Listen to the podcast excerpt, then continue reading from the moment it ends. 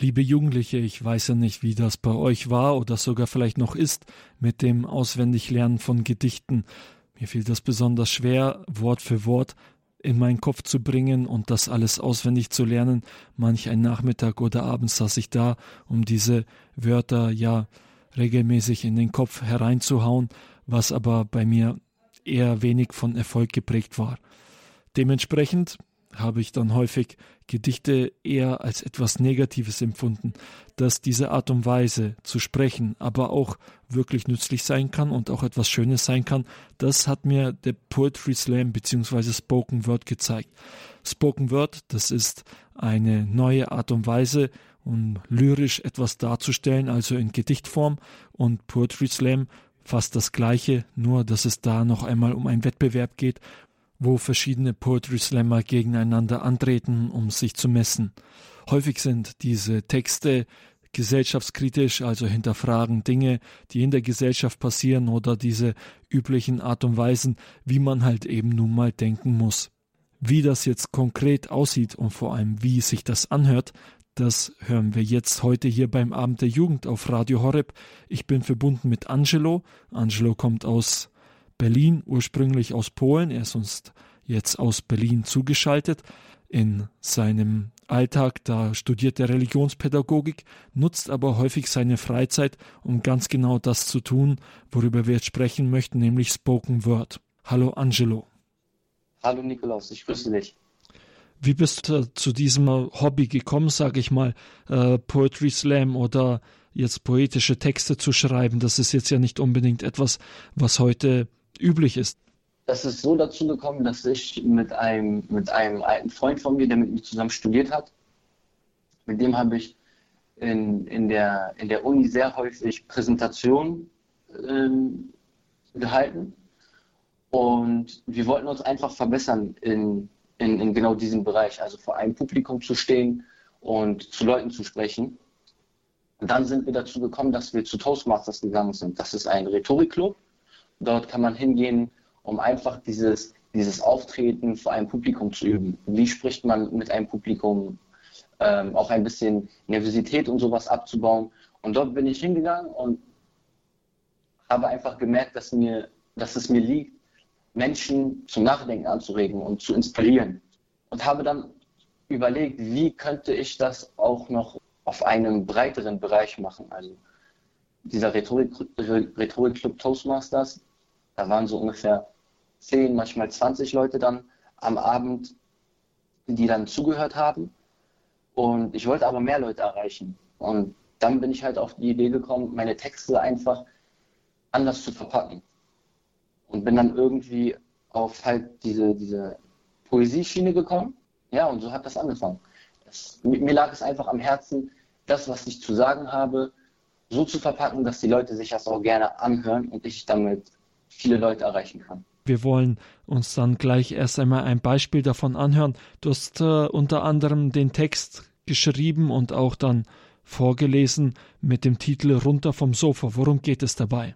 Genau, also in diesem Text geht es darum, die Leute zum Nachdenken zu bringen, was, was die sich im Fernsehen überhaupt angucken. Meiner Meinung nach wird im Fernsehen sehr vieles rübergebracht, was uns so wirklich ähm, im, im Kopf kaputt macht, uns zum Einschlafen bringt, unser Gehirn nicht anregt und auch nicht irgendwie versucht, so wirklich Positives herauszubringen, sondern es sind halt wirklich, es sind meistens Texte, die einen, die einen einfach nur entertain, also einfach nur zum, zum, zum Abschalten anregen, dass Leute dort sich einfach nur darauf einlassen und fallen lassen. Aber man bekommt dort halt nichts wirklich beigebracht. Es sind kaum gute Werte im, im heutigen Fernsehen meiner Meinung nach vertreten. Und das, das äh, kritisiere ich in diesem, in diesem Video, in diesem Text. Diesen Text wollen wir uns jetzt einmal anhören. Hier ist für euch Angelo mit Runter vom Sofa. Jetzt sind sie mittendrin. Köln 50667. Und gleich danach um Punkt 7 läuft endlich Berlin Tag und Nacht. Nicht zu verpassen sind die Mainstream News auf RTL 2 und Punkt 8. Das war der Text runter vom Sofa, den Angelo geschrieben hat und den ihr hier auch mit diesem Text gehört habt. Ich bin mit Angelo hier beim Abend der Jugend auf Radio Horeb gerade eben verbunden. Er ist uns aus Berlin zugeschaltet und erzählt uns gerade darüber, wie er dazu gekommen ist, so etwas wie Spoken Word oder Poetry Slam, es sind beides ähnliche Begriffe zu machen. Angelo, bei diesem Text runter vom Sofa, wie lange hast du dafür gebraucht, um diesen Text zu schreiben? Das ist eine gute Frage. Ähm, bei diesem Text, der hat sich ein bisschen länger gezogen. Also ich habe ersten, den ersten Teil von diesem Text habe ich so in ein, zwei Tagen geschrieben, halt so die Ideen gesammelt, dieses Grundgerüst gebaut und dann habe ich hin und wieder über die, über die Zeit, über einige Monate immer mal wieder etwas daran gemacht und verbessert. Und so ist dieser Text letztendlich nach, nach einigen Monaten doch entstanden. Ja, ein weiterer Text, den du geschrieben hast, ist University of Dreams. Was war da dein Anliegen gewesen? Bei University of Dreams geht es ganz grob darum, dass ich versuche, dass versuche zu sagen, dass man nie aufhören sollte zu träumen. Jeder von uns hatte von, von klein auf Träume gehabt und irgendwie sind mit der Zeit die Träume einfach untergegangen. Man, man hat sie irgendwie in der, in der Schublade versteckt und hat dann diese Schublade nicht mehr aufgemacht. Und damit möchte ich versuchen, halt anzuregen, dass vor allem junge Leute ihre Träume rausholen, beziehungsweise gar nicht diese erst verstecken, sondern daran festhalten und versuchen, an ihren Träumen zu arbeiten. Unsere Gesellschaft ist sehr stark davon geprägt, also uns wird von, von unseren Lehrern und von unseren Eltern häufig immer eingeredet, dass wir zur Schule gehen müssen, gute Noten, gute Noten schreiben sollen. Denn wenn wir gute Noten schreiben, dann werden wir es auch auf eine gute Universität schaffen. Und wenn wir dann einen guten Abschluss haben, dann stehen uns sozusagen alle Türen offen. Und das versuche ich so ein bisschen zum, zum, zum Hinterfragen anzuregen, weil ich da anderer Meinung bin. Also dieser Ansatz sollte nicht, sollten nicht gute Noten sein und immer nur gute Leistung zu erbringen, sondern die Menschen sollten sich eher fragen, was schlägt in meinem Herzen? Und wenn sie rausfinden, was in ihrem Herzen schlägt, dann finde ich, kommen gute Leistungen von alleine. Und die Leute werden dann auch dranbleiben und etwas dafür tun und werden, werden auch nicht so schnell ihr Handtuch werfen. Und das versuche ich mit diesem Text ähm, zu sagen, auszudrücken. Einen Ausschnitt aus diesem Text University of Dreams hört ihr hier beim Abend der Jugend jetzt. Für all die jungen Leute, die denken, sie wären schon zu alt, um etwas zu bewegen. Stan Lee war erst Ende 30, als er Iron Man, Hulk und Spider-Man zum Leben erweckt hat. Colonel Harlan Sanders wurde von 1009 Restaurants abgelehnt, Das war ein Ausschnitt von dem Text University of Dreams hier beim Abend der Jugend auf Radio Horeb. Diesen Text hat Angelo gedichtet und auch aufgesprochen. Er kommt aus Berlin und ich bin gerade mit ihm hier verbunden. Ja, Spoken Word beziehungsweise Poetry Slam oder beides ist ja meistens gesellschaftskritisch, wie du gesagt hast. Jetzt äh, ist das natürlich so, kritisieren ist immer ganz einfach. Hast du auch Texte, in denen du jetzt eher etwas positiv darlegst? Also ich denke da jetzt vor allem auch an den Glauben. Gibt es Texte von dir, wo du eigentlich darauf eingehst, um zu sagen, ja, der Glaube ist etwas Wichtiges und ich möchte auch wirklich dadurch äh, andere Leute zum Glauben führen? Während dieser Zeit, während ich angefangen habe, diese Texte zu schreiben, diese Poesietexte, ist bei mir irgendwie auch, hat sich bei mir im Leben so einiges verändert. Ich bin viel, viel stärker im Glauben gewachsen, habe mein, mein Leben Gott geschenkt und dementsprechend haben sich dann halt auch meine Texte äh, verändert. Und die, die kommenden Texte, die, die ich jetzt geschrieben habe und die demnächst auch rauskommen werden, die sind fast eigentlich nur christlich und beschäftigen sich fast nur mit dem Glauben. So ungefähr 70 Prozent würde ich sagen. Und das ist auch meine Intention. Also ich, möchte, ich möchte mit diesen, mit diesen Texten den, den vor allem jungen Leuten zeigen, dass es wert ist, sich mit Gott auseinanderzusetzen und sich auf Gott vor allem auch einzulassen und auf seine Liebe zu antworten. Du hast gesagt, dass du eine Hinwendung zum Glauben gefunden hast. Wie sah das konkret aus bei dir? Kann ich so konkret ehrlich gesagt nicht sagen, weil das ziemlich schwierig ist. Es gab eine Zeit, wo ich wirklich entfernt von Gott gelebt habe. Ich war zwar sonntags immer in der Kirche gewesen, aber das war halt wirklich das Einzige. Ich war nur körperlich da, mit meinem Geist war ich woanders. Bin, bin auf falschen Wegen gelaufen. Und mit der Zeit irgendwann kam dann dieser, dieser Punkt, wo ich, wo ich halt so wirklich angefangen habe, über mein Leben nachzudenken und wo ich gemerkt habe, das Leben, wie ich es gerade führe, es ist einfach falsch. Und zu genau dieser Zeit ist dann auch mein Bruder mit meinem, mit meinem Nachbarn zusammengekommen und die haben sich häufig getroffen und haben über Gott geredet. Irgendwann bin ich dann halt auch äh, dazugekommen und bin, bin in dieses Thema mit eingestiegen. Und so kam es, dass wir dann zusammen angefangen haben, in der Bibel zu lesen, ähm, dass wir immer wieder über Gott gesprochen haben, dass ich dann nicht nur sonntags zur Kirche gegangen, gegangen bin, sondern äh, auch öfter die Heilige Messe besucht habe, dass ich eine Glaubensgruppe gefunden habe. Und ja, so hat sich, so hat sich mein, mein, mein, mein Glaube verändert, meine Hinwendung zu Gott, weil ich einfach mich viel mehr damit beschäftigt habe und mehr von Gott wissen wollte. Vielen Dank dir soweit. Für alle, die mehr von Angelo hören wollen oder ihn vielleicht auch mal sehen wollen, gibt es einen Tipp und zwar Angelo wird beim Gig Festival, God is Good Festival mit dabei sein und zwar vom 27. bis zum 29. Juli in Rosenthal. Er wird da mit dabei sein und wird da auch einige seiner Texte zum Besten geben. Eine andere Möglichkeit, ihr könnt einfach auf unsere Facebook-Seite gehen, Radio Horeb Young and Faithful. Da werden wir für euch die verschiedenen Informationen zu ihm posten, sein YouTube-Channel und auch seine Facebook-Seite. Da könnt ihr dann auch die Texte von ihm noch einmal nachhören. Und wenn ihr euch jetzt fragt, was dieses Gig-Festival, God is Good Festival sein soll, bei dem Angelo auftreten wird in Rosenthal in der Nähe von Dresden, dann bleibt jetzt dabei hier beim Abend der Jugend, jetzt gleich nach einer Musik. Erwartet euch dann Marie Scholz, die euch noch etwas zum Gig-Festival berichten wird.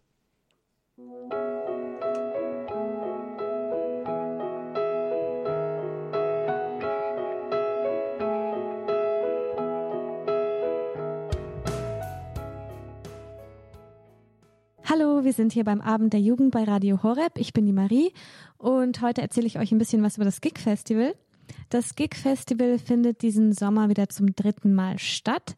Der Pater Paulus Maria organisiert das, von dem habt ihr vielleicht schon mal was gehört. Es ist ein Musikfestival mit drei Konzerten, die an verschiedenen Orten in Deutschland stattfinden werden. Einmal in am Kloster Barkhäusel am 21.07., im Schönstadtzentrum in Kösching am 24.07.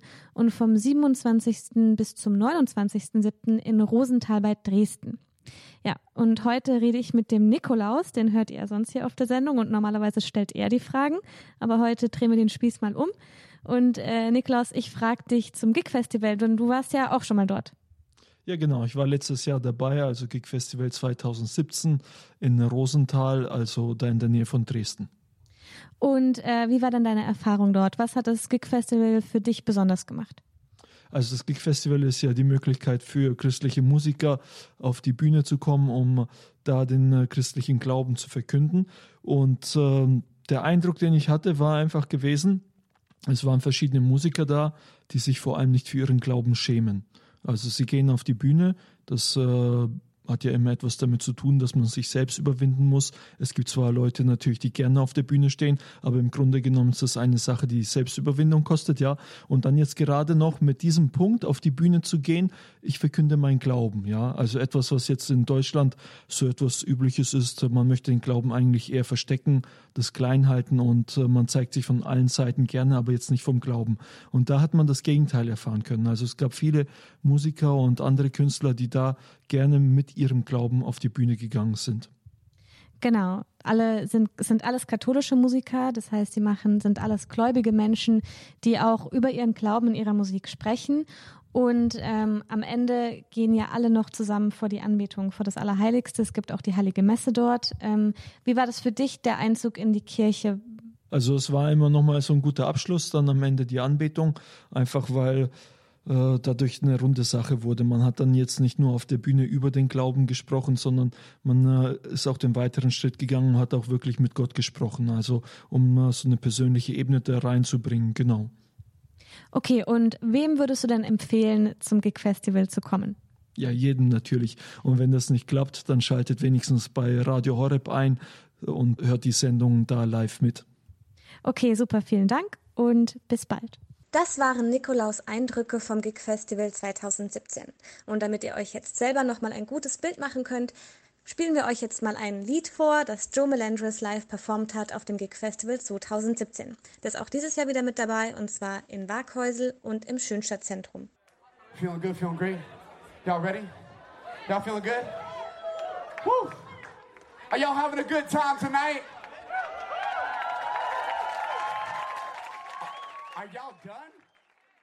Hallo, wir sind hier beim Abend der Jugend bei Radio Horeb und ich spreche mit Pater Martin Seefried. Seefried. Ja, genau. Ihr kennt ihn ja, der war letztens schon mal bei uns auf der Sendung für das Lobpreiscamp und hat mit uns über Lobpreis gesprochen. Und heute Abend spreche ich mit ihm über das Gig Festival, was diesen Sommer stattfindet. Und was war denn deine Erfahrung auf dem Gig Festival? Also ich war letzten Sommer auf dem Gig Festival und es fing nachmittags schon an und ich habe Musiker gesehen, die sich voll eingesetzt haben für ihr Publikum. Und ich kannte keine Band da. Ähm, und es waren, obwohl ich viele Bands kenne, ehrlich. Und ähm, die waren alle richtig gut. Jede Stilrichtung mit Gitarre, mit Tanzmusik, Hip-Hop, alles dabei. Und die Leute sind alle nachher mit in die Kirche gegangen, die da Musik gemacht haben. Das war einfach stark. Was war denn das Besondere für dich? Also du hast ja schon gerade darüber gesprochen, aber ähm, welche Punkte waren für dich ganz besonders? Also eigentlich zwei Sachen. Das eine war, dass wir voll abgedanced haben und dass es mal eine Veranstaltung war von Katholiken und die war einfach zum gut drauf sein. Und wir haben alle fett geschwitzt und Sonnenbrand gekriegt und wir sind danach alle mit Kerzen in der Hand abends in spät in die Kirche eingezogen. Und zu merken, wie die beiden Sachen voll miteinander zusammenpassen, das war was Besonderes für mich. Das hat mich bewegt. Schön, danke. Und wem empfiehlst du, äh, zum Gig Festival zu kommen oder auch warum? Also ich empfehle jedem zum Gig Festival zu kommen, der keinen der Bands kennt, die da draufstehen. Und das ist auch schon das Warum, um die kennenzulernen. Weil die Überraschung ist, es gibt sau coole Stars, die unseren Glauben teilen. Und wenn du sagst, ey, ich interessiere mich noch nicht mal für die Kirche, dann ist das auch eine Gelegenheit, ähm, Leute kennenzulernen, die die Musik machen, die du sonst im Radio hörst, auf exakt dem Niveau und vielleicht sogar ein bisschen cooler. Super. Vielen Dank für deinen äh, dein Input. Ja, danke. Und bis bald. Ja, ciao, alles Gute. Bis zum Gig-Festival. Wie Pater Martin Seefried uns erzählt hat, gibt es beim Gig-Festival ganz viele verschiedene Musikrichtungen.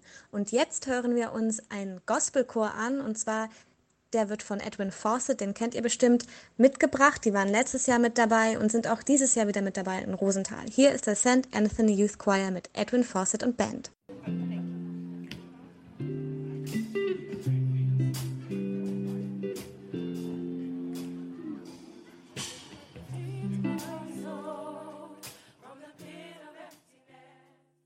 Nikolaus und Pater Martin Seefried haben uns heute erzählt, wie toll sie es fanden, dass die Musiker wirklich ihren Glauben auf der Bühne leben beim Gig Festival. Ja, und wir haben Pater Paulus mal gefragt, nach welchen Kriterien er denn genau die Musiker aussucht.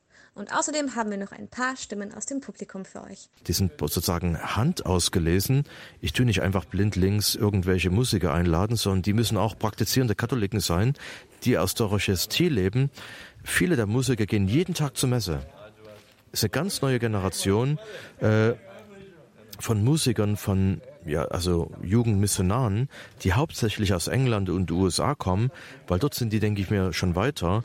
Ähm, und sie bauen eine katholische Jugendkultur auf. Ich bin der Anton, 15 Jahre alt und es war einfach klasse. Super Stimmung hier. Ähm, ich bin die Sophia, ich bin 18 Jahre alt. Ich komme auch hier so aus der Ecke und ich fand es wirklich gut. Vor allem, dass das Wetter dann doch noch super geworden ist und die Musik war toll und es hat Spaß gemacht, ja. Ja, ich heiße Jakob, ich bin 16 Jahre alt und es ist einfach richtig cool. Ich bin Maria Domaschke, ich bin 16 und ich fand das gerade mega cool. Die Stimmung ist einfach perfekt hier. Beim Gig Festival stehen nicht nur Musiker auf der Bühne. Es gibt interessante Zeugnisse, Radio Horeb wird dabei sein. Und was ich letztes Jahr wirklich sehr schön fand, die Brüder der Franziskaner sind ja dabei und einer von denen hat sich einfach mal eine Gitarre geschnappt und auch auf der Bühne gesungen. Hier hören wir jetzt nochmal für euch Brother Joshua auf dem Gig Festival 2017. Father, you love us without measure. Savior, you lead us to life. Das waren ein paar Infos von Marie Scholz zum Gig Festival, das jetzt im kommenden Monat durch Deutschland touren wird. Mehr Infos zum Gig Festival findet ihr auf unserer Facebook-Seite Radio Horeb Young and Faithful. Ihr hört hier den Abend der Jugend und jetzt gibt es erstmal etwas Musik für euch. Hier ist David Crowder mit dem Song My Beloved.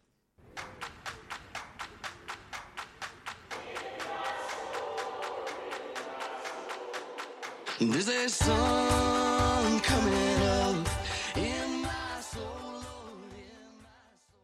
Das war David Crowder mit dem Song My Beloved. Abend der Jugend bei Radio Horeb. Am Mikrofon für euch Nikolaus. Am Donnerstag startet die Fußball-WM und auch wenn der Fußball nicht zwingend etwas mit dem Glauben zu tun hat, gibt es doch viele Fußballer, die in der Öffentlichkeit ihren Glauben bekennen. Mehr dazu hört ihr jetzt von unserem Jahrespraktikanten Kreschimir. Es ist Sommer und das bedeutet für dieses Jahr etwas ganz Besonderes. Richtig, die Fußballwärme in Russland steht vor der Tür. Pünktlich zum ersten Anpfiff in dieser Woche stellen wir euch hier beim Abend der Jugend prominente Fußballer und ihren Glauben vor. Mein Name ist Krešimir Milosevic und heute möchte ich euch Jürgen Klopp vorstellen. Vielen von euch ist er sicher bekannt aus seiner Zeit als Trainer bei Borussia Dortmund. Ein Verein, in dem er zwar Tiefen mit durchgemacht hat, den er aber vor allem und viel mehr durch sein Können vorwärts gebracht hat. Auch beim FC Liverpool, den er zurzeit trainiert, sind seine Erfolge nicht unbemerkt. Schließlich erreichte der Verein zum ersten Mal nach elf Jahren wieder das Finale der Champions League. Obwohl, oder vielleicht gerade weil Jürgen Klopp so erfolgreich ist, bedeutet der Glaube ihm sehr viel. Selbst beschreibt er es mit folgenden Worten. Das ist meine absolute Grundfeste und meine absolute Stabilisator ist, ist mein Glaube. Der Glaube führt mich durchs Leben mhm. und ist meine absolute Reißleine, ist meine Leitlinie, ist, ist, ist für mich einfach unendlich wichtig. Ich lebe es meinem Empfinden nach nicht immer genug, habe aber das Gefühl, dass das verstanden wird. Soweit die Worte von Jürgen Klopp, dem aktuellen Trainer des FC Liverpool. Diese Dinge hat Jürgen Klopp in einem Gespräch mit David Cadell verraten. David Cadell ist Mentaltrainer in der Fußball-Bundesliga und macht nebenbei noch Buch- und Filmprojekte. Mit Jürgen Klopp ist David Cadell schon seit über 15 Jahren befreundet und hat mit ihm über dessen Glauben gesprochen. Im exklusiven Interview mit dem Projektteam von Promis Glauben gewährt David Cadell Einblicke, wie er Jürgen Klopp kennengelernt hat, wie dieser mit seinen Spielern umgeht und wie der Glaube an Jesus prägt. Jürgen habe ich kennengelernt zu der Zweitliga-Zeit noch. Der hatte so eine kugelrunde Brille wie, wie äh, Harry Potter, war auch sein Spitzname, lange Haare, Harry Potter. Ähm, und ich habe ihn damals kennengelernt und wir haben eine Schnittmenge gehabt, dass wir beide 67er Jahrgang sind, mhm. beide Schwaben und beide Christen, die wir ganz bewusst als Christen auch leben, uns als Dinosaurier ein bisschen, glaube ich, empfinden, weil es ganz, ganz wenig Menschen noch gibt, die tatsächlich Christsein mhm. äh, bewusst leben. Ne? mit all dem, was es bedeutet. Was mich an Jürgen fasziniert, ist, dass er extrem authentisch ist. Er mhm. ist das, was wir im Fernsehen sehen, das ist er auch in echt. Er ist nahbar, er ist extrem humorvoll. Äh, er ist natürlich auch ein Vulkan. Ja. Er kann auch gern mal ja. explodieren. Ja. Aber das, was ich an ihm sehr liebe, ist, dass er sagt, David, wenn ich so ein Spiel verliere und ich sitze dann im Auto und fahre nach Hause, dann, dann geht es nur noch darum, was machen wir heute, essen wir was Schönes oder ich lasse das alles hinter mir, weil, also der hat wirklich verstanden, dass es in Anführungszeichen nur Fußball ist. Was auch natürlich genial ist bei ihm, dass er tatsächlich eine ganz andere Art zu führen hat. Er hat mir mal erzählt, die neue Kultur des Führens ist etwas, was er, wie er sich definiert, dass er sagt, äh, wir müssen unsere, unsere Spieler ähm, mit, wir müssen ihnen mit Empathie begegnen. Ein Spieler, der muss spüren, dass ich ihn wirklich liebe, dass ich mich für ihn interessiere und dann wird er auch eine ganz andere Leistung bringen. Und auch die, die nicht spielen, müssen spüren, du bist mir trotzdem wichtig als Mensch. Also der Jürgen ist jemand, der seinen Glauben sehr in der Öffentlichkeit bekennt, ohne, ohne Scham, ohne Peinlichkeit. Der, für Jürgen ist es ganz, ganz normal, dass er sagt, klar glaube ich an Gott. Also immer wenn ich mit ihm diese Interviews mache zum Thema Glauben, was wir schon oft gemacht haben, bin ich immer wieder aufs Neue erstaunt, wie, wie selbstverständlich das für ihn ist. Also er musste jetzt nicht einen Knopf einschalten, so jetzt bin ich mal ein bisschen fromm mhm. und versucht, dass es gut klingt und ein bisschen moralisch, sondern bei ihm geht es alles über Dankbarkeit. Also mhm. sein Glaube hat, glaube ich, in erster Linie zu tun, dass er sagt, hey, diese Dankbarkeit, mhm. dass er, da kriegt er ganz leuchtende Augen, wenn er sagt, hey, ich, ich, das, was mir Spaß macht, das darf ich machen. Und dann ist es sogar gefragt und ich krieg Geld noch dafür. Und das bei den geilsten Clubs der Welt. Mainz, ich bin Mainz, ja, ja, ja. Mainz 05, Dortmund, Liverpool. So, also er kommt tatsächlich, wenn man ihn so hört, aus so dieser Dankbarkeit gar nicht mehr heraus. Mhm. Und ich empfinde es echt schwierig, wenn ich jetzt Atheist wäre ja. und ich hätte ein super Leben. Ja. Wem, wem sagst du denn Danke eigentlich? Ich meine, kannst du, wohin damit? So, das, und deswegen, Jürgen empfindet Gott als ein Gegenüber, dem er immer wieder dankbar ist. Mhm. Soweit die Worte vom Mentaltrainer David Cadell über den aktuellen Trainer des FC Liverpool, Jürgen Klopp. Mehr zur Einstellung und zum Glauben von Fußballstars gibt es im Buch Was macht dich stark? sowie der DVD Und vorne hilft der liebe Gott von David Cadell. Info dazu und zum Projekt Promis Glauben findet ihr auf unserer Facebook-Seite Radio Horeb Young and Faithful. Und nächste Woche gibt es hier beim Abend der Jugend auf Radio Horeb Einblicke zum Glauben von Bayernstar David Alaba.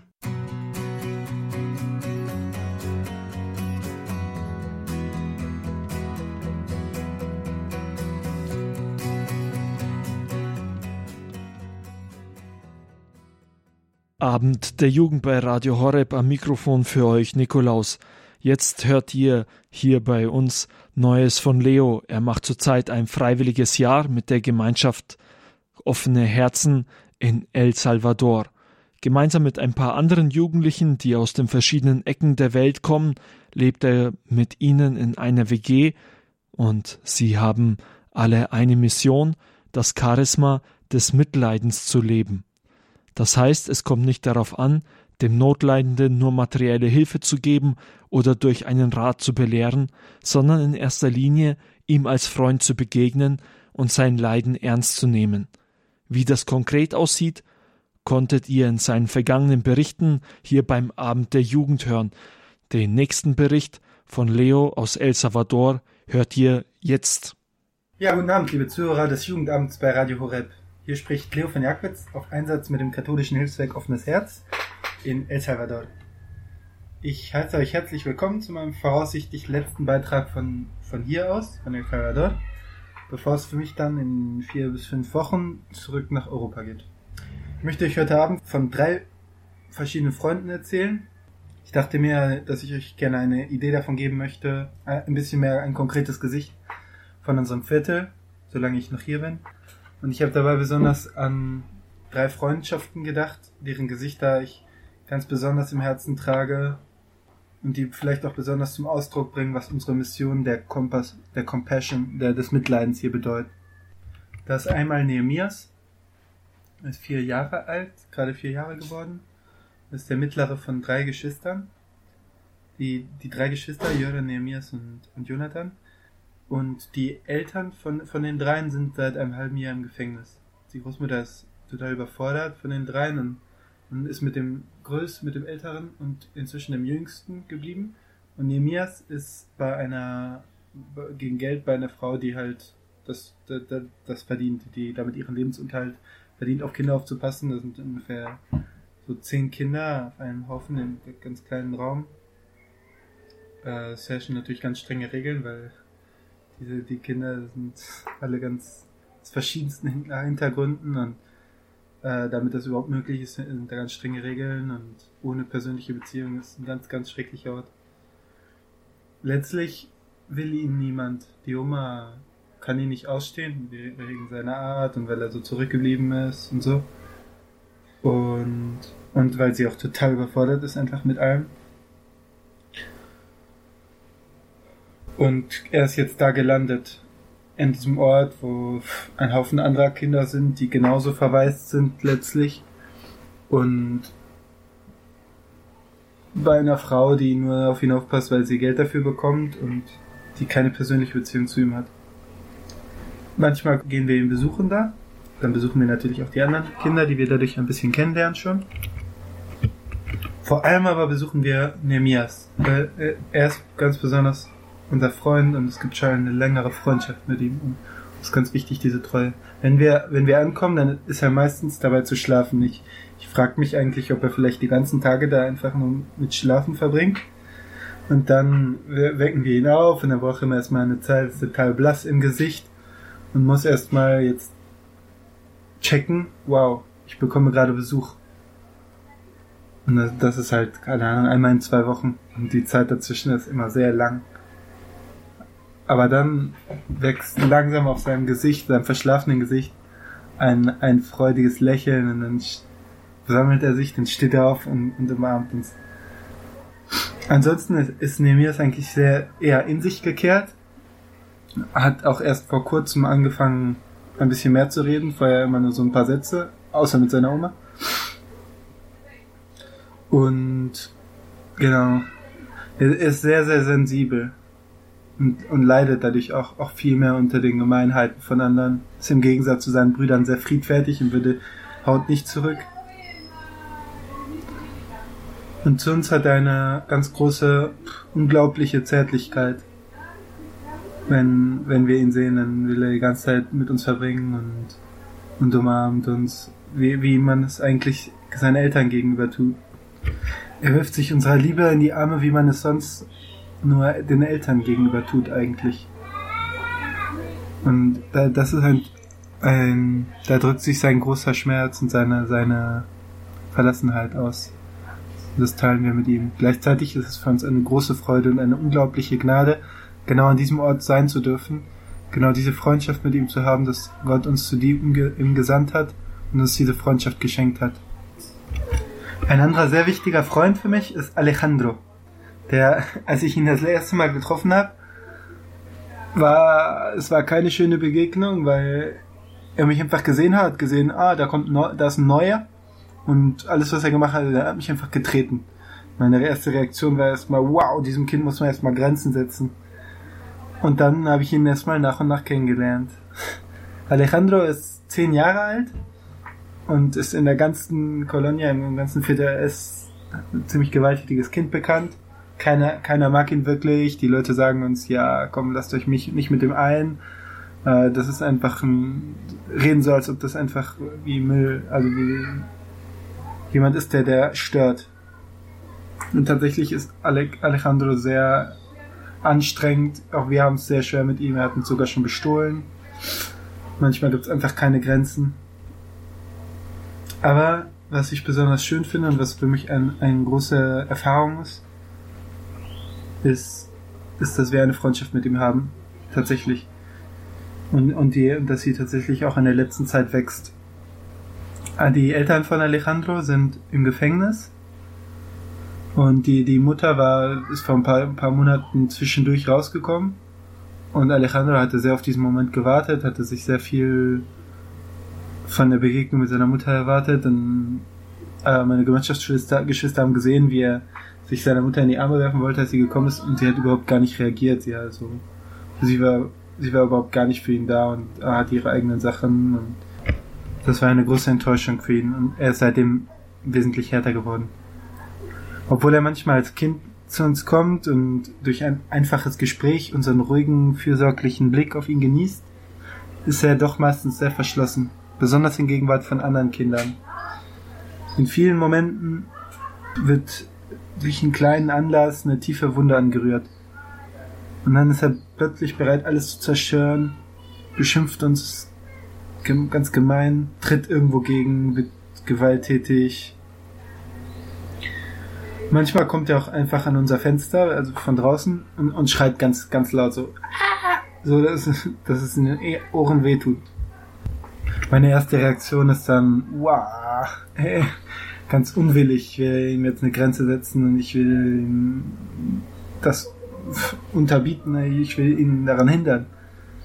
Aber dann müssen wir auch erkennen, dass auch wenn er unseren Frieden belästigt, dass er uns eigentlich genau mit unserer Mission konfrontiert, nämlich das Mitleiden. Er bringt in diesem Schrei seine, seine Richtungslosigkeit und seine Sinnlosigkeit und seinen, den, letztlich den großen Schmerz seines, seines orientierungslosen Herzens zum Ausdruck. Und in diesem Schrei lä lässt er uns daran teilhaben und wir können ganz konkret merken, wow, dieser Junge leidet und ist alleine. Manchmal finde ich es ganz schön schwer, die Hoffnungslosigkeit ähm, mit, mitzutragen, die sich in seiner Gewalt ausdrückt oder in seiner geringen Motivation, sich für die Freundschaft zu bewegen. Zum Beispiel, wenn wir irgendetwas von ihm fordern, keine Ahnung, dass er sich an irgendeine kleine Regel hält oder und, und man sieht schon, dass er einfach gar nicht die Kraft hat, ein, etwas, einen kleinen Schritt für die Freundschaft zu tun. Manchmal sehen wir ihn tagelang nicht und wenn er dann auftaucht, lässt er einen schönen gemeinsamen Moment, der gerade beginnt, bei einer kleinsten Schwierigkeit fallen und, und verfällt in das übliche Muster von Schreien und, und Beschimpfungen. Es endet meistens oder oft schlecht. Aber was besonders in der letzten Zeit, aber auch sonst immer wieder unglaublich schön ist, ist zu sehen, dass auch hier es, es, es Hoffnungsmomente gibt, Hoffnungszeichen, die, die uns verstehen lassen, dass es tatsächlich eine Freundschaft gibt und dass, dass ein kleines Herz etwas, etwas mitbekommt. Zum Beispiel, wenn er manchmal doch hört und doch gehorcht als, als Ausdruck, dass wir, ein, dass es eine Beziehung zu uns gibt, die er zu sonst niemanden hat, weil er sonst auf niemanden hört. Oder zum Beispiel gestern, als er extra gekommen ist, um mich zu holen zum Spielen, was für etwas Unglaubliches ist, weil mit seinen fast elf Jahren eigentlich das überhaupt gar nicht passt, dass er so offensichtlich, so explizit nach unserer Gegenwart sucht. Zuletzt möchte ich euch noch ein sehr gut befreundetes Ehe Ehepaar vorstellen. Die beiden haben zwei Töchter, fünf und sieben Jahre alt. Und es sind sehr liebe Menschen, sehr, wirklich sehr im Umgang mit anderen, sehr voller Nächstenliebe, voller Großzügigkeit, auch mit uns immer. Nach zehn Jahren Ehe war es zwischen den beiden zuletzt immer schwieriger geworden. War, es hat einfach in der Verständigung nicht geklappt. Es haben sich Missverständnisse angehäuft. Und angesichts dessen war, war sie so hilflos, dass der angesammelte Frust ihre Beziehung in einem, in einem Moment komplett platzen lassen hat. Sie sieht ihn jetzt nur noch als Bedrohung für sich und ihre Töchter und ist nicht mehr fähig, irgendetwas Gutes an ihm zu entdecken. Gleichzeitig ist sie verzweifelt, einsam, überfordert. Und er, ein ganz, auch ein ganz dicker Freund von uns, er leidet sehr darunter als es vor einem halben Jahr zu Hause explodiert ist, wollte er zunächst nicht glauben, dass es wirklich für sie vorbei sein könnte. Also erst seit einem halben Jahr wohnt er nicht mehr bei denen. Und er hat dann zuerst äh, einfach nur im Auto gewohnt, in der Hoffnung, dass es ja bald wieder bergauf gehen würde. Zwischen den beiden ist die Kommunikation nur noch Aggression oder Informationen werden über Dritte ausgetauscht, die sind gerade dabei, sich scheiden zu lassen. Genau, und wir bekommen mit, wie er, der Ehemann, sich, sich Vorwürfe macht, ja, angesichts der Töchter, die den unversöhnlichen Bruch der Eltern ja mitbekommen. Die, zum Beispiel die, die Jüngere hat zuletzt ein Bild für zum Vatertag im, oder zum, zum Familientag ihm, geschenkt, wo sie den, die beiden, Mama, Papa, gemalt hat und dazwischen eine Mauer. Ja. Ach angesichts dieses großen Schmerzes und eigentlich so, wo, wo sein Leben für, für beide, das Leben vor ihren Augen zusammenbricht, können wir nur da sein. Wir würden, ja, an, angesichts des Leidens insgesamt ist für uns oft die Versuchung zu beurteilen, man müsste so oder so machen, äh, die Schuld liegt bei diesem, weil, äh, er, weil das passiert ist, weil er das gemacht hat, deswegen ist er arm, deswegen hat er eine schwierige Beziehung in der Familie und so weiter. Und wenn er das oder jenes machen würde, würde es ihm besser gehen. Aber das ist nur eine Versuchung. Das funktioniert nicht, der, weil, die, weil die Menschen sind frei und, und die Probleme sind viel tiefer und viel komplexer, als, als wir das von außen immer meinen. Das merke ich, das verstehe ich. Wenn ich mein eigenes Leben anschaue, dann verstehe ich, wie, wie kompliziert die Sachen eigentlich sind und wie schwierig es ist zu lieben. Und, und ja, es gibt auch ganz konkrete materielle Probleme oder Abhängigkeiten. Der größere Respekt angesichts des Leidens liegt darin zu teilen. Und das ist genau die Intuition von offenes Herz. Dass wir uns voller Respekt dem, dem Leiden des Nächsten und überhaupt dem Leben unserer Freunde nähern und einfach zuhören, diskret sein, auch Inkulturation, dass wir nicht hier, hierher kommen und unseren europäischen Lebensstil äh, auch aufbauen, sondern dass wir wirklich versuchen, in das Leben der Menschen einzutauchen, zu essen, frühstücken, äh, Frühstück von El Salvador ist Bohnen und, und gebratene Banane zum Beispiel. Das ist eine sehr, sehr schöne Erfahrung, in wirklich, um im Herzen dieses Volkes leben zu können, zunächst auch in ihre Lebensgewohnheiten einzutauchen, um sie wirklich zu verstehen, um, um, um wirklich nah zu sein. Vor einiger Zeit schrieb mir ein Freund, deine Berichte strahlen so eine Hoffnung aus. Da habe ich mich natürlich erstmal sehr darüber gefreut. Aber dann, dann habe ich mich gefragt, was bedeutet das eigentlich? Hoffnung auf, auf eine bessere Welt, die mit einigen vorbildlichen Menschen in San Salvador angefangen hat? Das wäre sehr abstrakt und das, und das Ziel ist viel zu ungewiss und weit dass die Welt wirklich besser werden würde. Außerdem, was mich eigentlich wundert, wir teilen hier das Leiden unserer Freunde. Warum finde ich gerade so hier, was ich beschrieben habe, warum finde ich gerade hier so viel Freude und mein Glaube und meine Hoffnungen wachsen viel mehr als anderswo. Ich glaube, das Charisma von offenes Herz, das heißt Maria am Fuß des Kreuzes, spricht notwendigerweise von einer Gegenwart. Das Herz will auf den tiefsten Durst des Menschen antworten. Das ist nämlich lieben und geliebt zu werden. Die Liebe an sich birgt, birgt in sich etwas Unendliches. Das erfahren wir ständig. Ganz besonders, wenn es auf, wenn es für uns heißt, so wie für mich jetzt, aufbrechen. Da, dann merke ich, Liebe auf Zeit geht nicht. Man, eigentlich fragt die Liebe danach, wann sehen wir uns wieder, ähm, ist, man kann niemals sagen, äh, ich, ich, wir sind jetzt Freunde für zwei Wochen und, und danach nicht mehr. Notwendigerweise ist die Liebe ein Zeichen, das auf eine größere Realität verweist, die der Mensch zutiefst ersehnt und dessen Existenz für ihn die wichtigste Frage ist. Gibt es Liebe wirklich? Oder verfolgen letztlich alle nur ihre eigenen Ziele? In dem Maße, wie diese Liebe dann wirklich da ist, bezeugt sie notwendigerweise den anderen, nämlich Gott, den Unendlichen, der mich zum Beispiel ganz konkret hierher gesandt hat, der mich zu dieser oder jener Handlung drängt, in, durch die Vorsehung im täglichen Leben, der mich an eine bestimmte Person erinnert oder sie mir über den Weg laufen lässt. Auch durch die Säulen unseres Lebens, das Gemeinschaftsleben, das Gebetsleben, unsere Treue zum Apostolat, findet die Liebe wirklich einen Weg, sich unserer Mängel zum Trotz zu offenbaren. Die Erfahrung der Gegenwart von offenes Herz ist dieses Ich bin bei dir oder Ich bin bei euch alle Tage. Diese Erfahrung der wahren Freundschaft, der Liebe, spricht mir von Gott, stärkt meinen Glauben und belebt ganz konkret meine Hoffnung. Das war Leo Jackwitz hier beim Abend der Jugend bei Radio Horeb. Er hat uns über sein Auslandsjahr, sein freiwilliges Jahr in El Salvador berichtet, dass er gemein mit der Gemeinschaft offene Herzen da verbringt. Es hat mich gefreut, dass ihr mit dabei wart. Die Sendezeit geht jetzt dem Ende entgegen. Wenn ihr die verschiedenen Beiträge des heutigen Abends noch einmal nachhören möchtet, dann könnt ihr auf unsere Homepage gehen www.horeb.org. Da ist die Mediathek und da dann wiederum der Podcast-Bereich. Und wenn ihr dann auf mittendrin, die Sendung mittendrin klickt, könnt ihr diese Sendung nochmal nachhören.